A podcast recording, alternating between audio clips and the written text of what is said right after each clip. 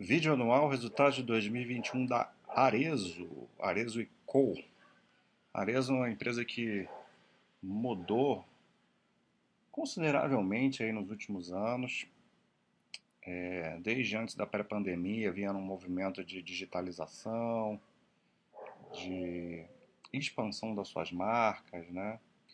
tornar-se uma empresa com diversidade de, de marcas e não só de, de calçados, né, que sempre foi o, o seu core, né, com a própria Arezo, além das outras marcas, né, mas também tem se tornado aí o, é, uma empresa da, do varejo de moda, né, com roupas, com bolsas e os resultados assim muito fortes, né, a gestão tem acertado bastante aí com as suas novas estratégias que não vem de agora, né? E o fato dela ter começado o processo de digitalização mais forte antes da pandemia deu para ela uma vantagem muito grande.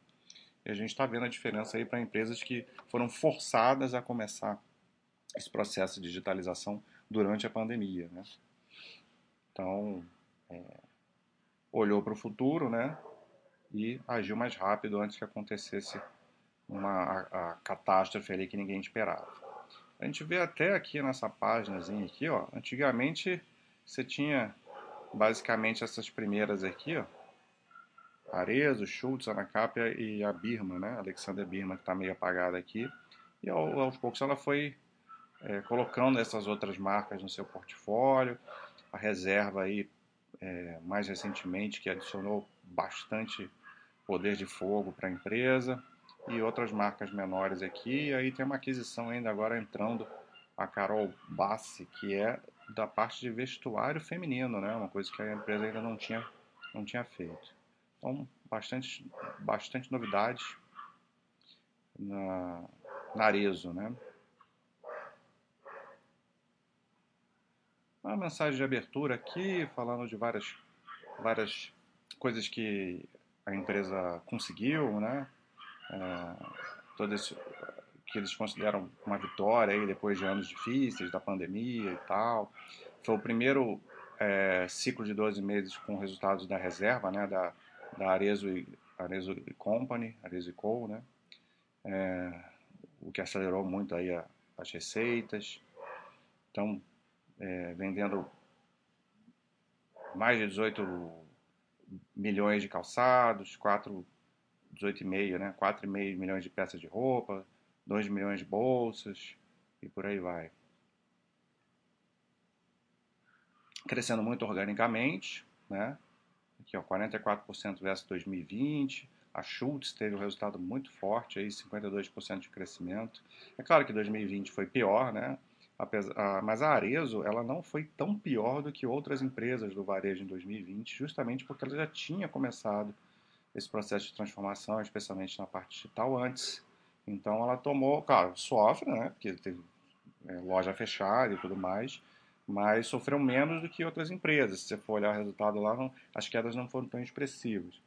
Então, até dá para comparar, claro que fica distorcido e tal, é bom comparar com 2019, mas mesmo comparando com 2019, os resultados também é, vieram fortes, foram recordes de, de os resultados todos, tá? E aqui a gente está falando da parte orgânica. Se você colocar a parte inorgânica, que aí entra o resultado da reserva, aí é pancada no resultado mesmo, né? É, cresce, cresceu muito, né?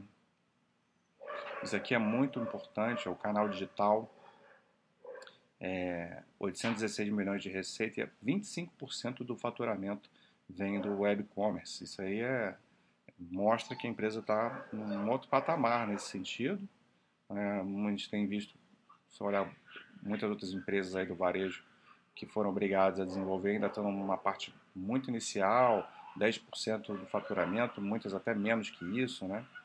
Então, isso já traz para ela uma grande vantagem, que isso aí já está rodando num nível muito bom. A operação norte-americana, que às vezes chegou a ter um pouco de dificuldade, agora está tá bombando. E que mais? Ah, valorização né, de 300 vezes desde o IPO, ah, o crescimento de mais de quatro vezes a receita desde o IPO.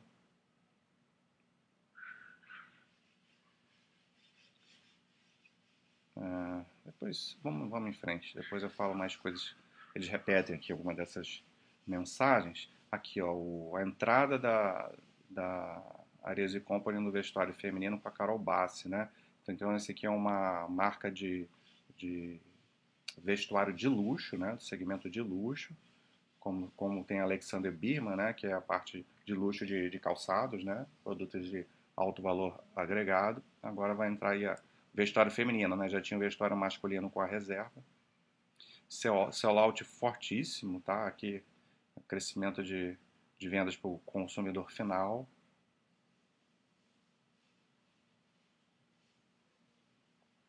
Aqui tem resultados do trimestre, aqui tem os de 21. Receita bruta de 3,6 bi, crescimento de margem bruta 6,6, EBITDA ajustado recorde de 460 milhões, margem EBITDA ajustada 15,7, lucro líquido ajustado 270 milhões, o, o sellout de 3 bi, né? Ah, aqui a receita bruta só da, da parte lá da reserva, né? 760 milhões, web commerce 816, vê como é relevante, né? 25% da participação do web, já tinha falado. Esse aqui já tinha falado, né? Mais 18, mais de 18 milhões de pares vendidos, 4 milhões de roupas e 2 de bolsas.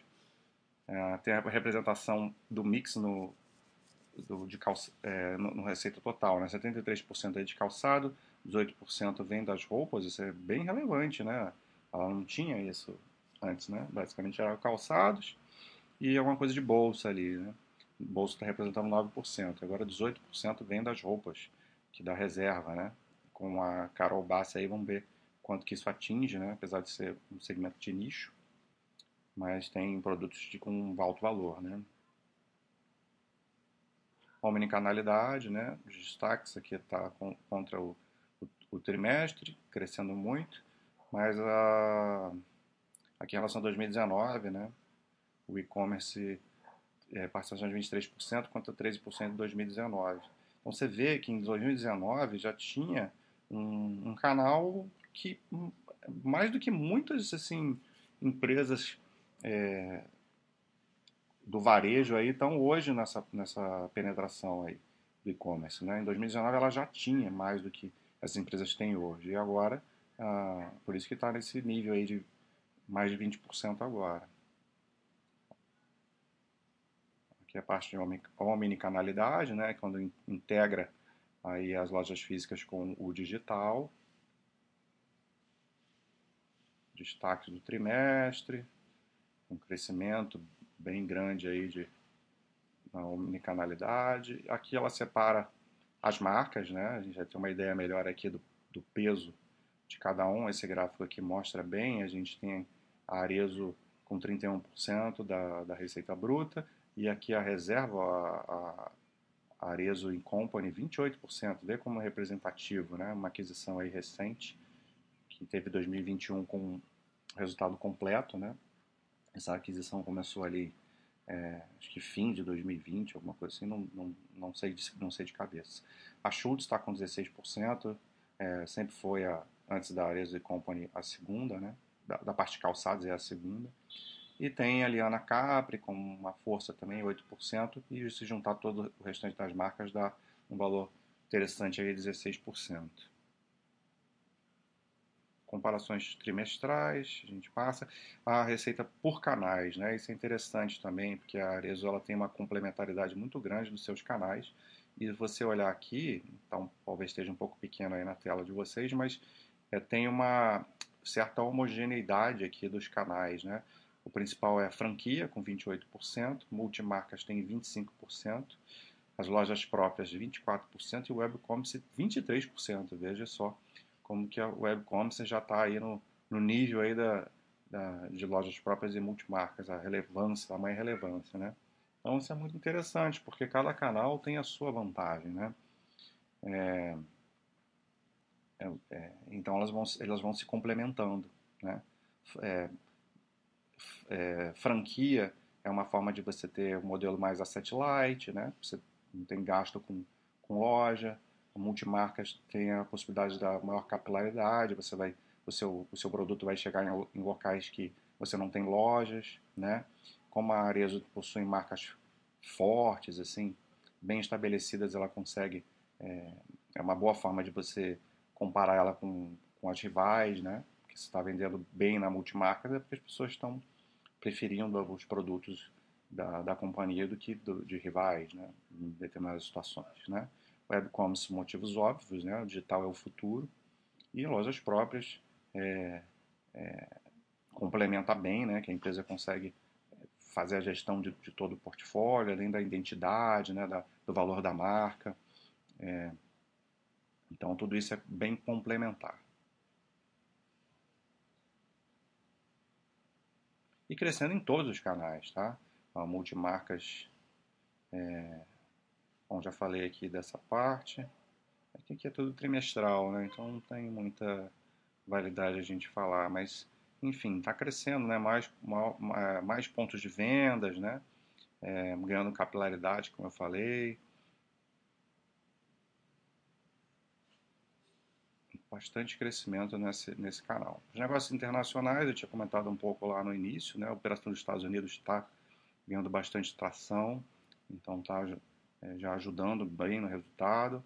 O e-commerce também muito forte o crescimento, no trimestre aqui também, né? Bom, aqui tem são resultado trimestral. Então a gente pode passar Aqui também é trimestral. Na verdade, aqui a parte de números ela focou mais no trimestre, tá? Mas é porque assim, é ficar chovendo no molhado, todos os números, todas as métricas estão crescendo muito forte, assim, crescimento de 50%, 60%, 90%, 100%, dependendo da métrica, né?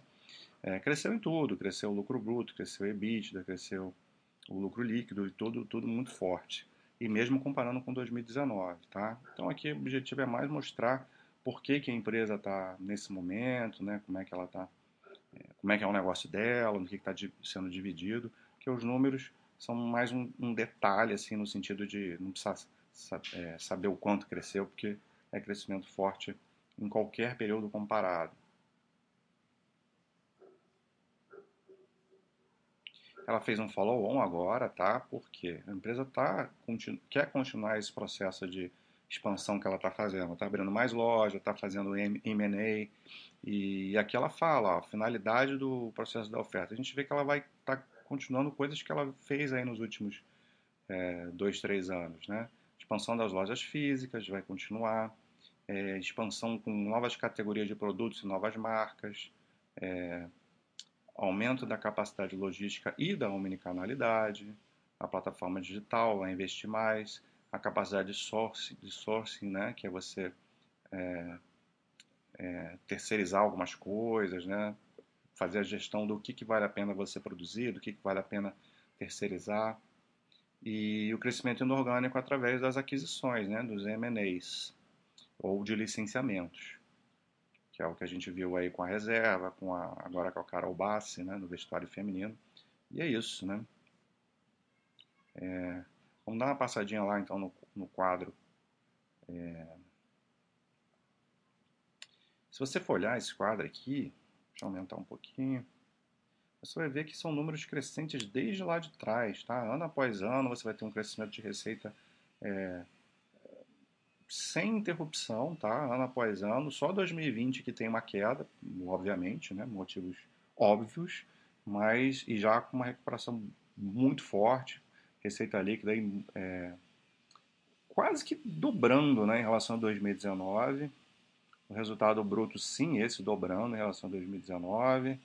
Hum, ganhando margem aqui, de margem bruta, né? Isso a gente considerando que a gente sabe que está tendo pressão de custo de produtos, né? De, de produtos vendidos, o CPV aí, a Arezo chama de CMV. É, muito alto e mesmo assim consegue expandiu uma margem bruta. O EBITDA também muito forte, ó, 575. Aqui o EBITDA sem estar ajustado, tá? Tem, tem bastante coisa aí para ajustar, mas só para ter uma ideia. Porque realmente é indiferente a gente falar cresceu é, 90%, 80% e tal. É entender o momento da empresa. É, crescendo em margem EBITDA aqui, aqui também não é o ajustado, tá? Eu acho até que a margem EBITDA ajustada tomou uma quedinha, que é normal nesse período de bastante crescimento, né, bastante expansão, tem muita depreciação e amortização, tem muito custo operacional nesse momento.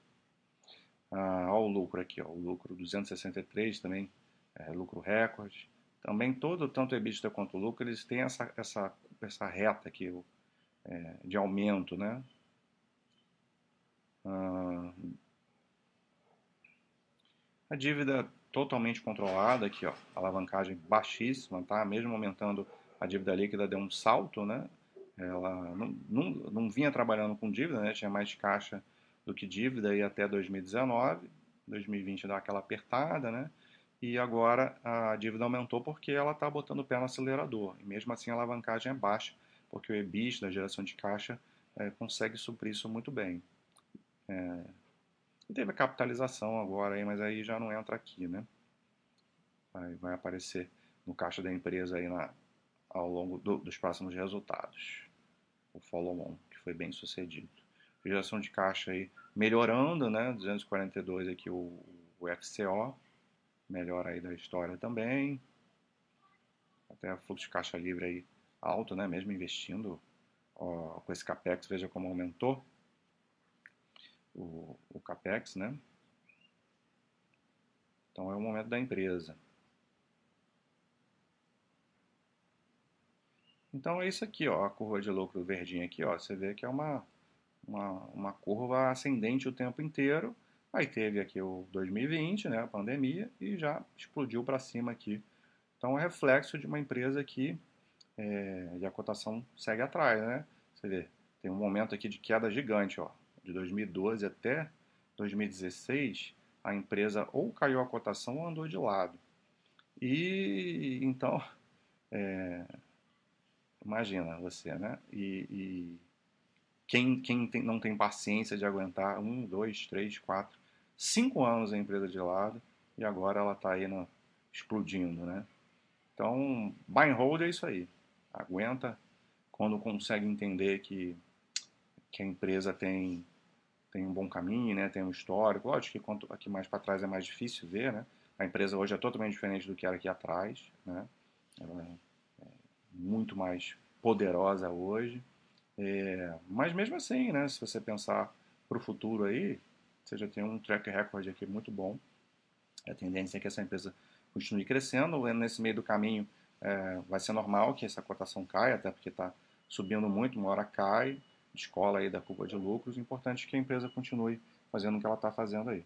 Então, excelente resultado da Arezo, num momento aí do que o setor está sofrendo e ela não está nem aí para a crise. Um abraço.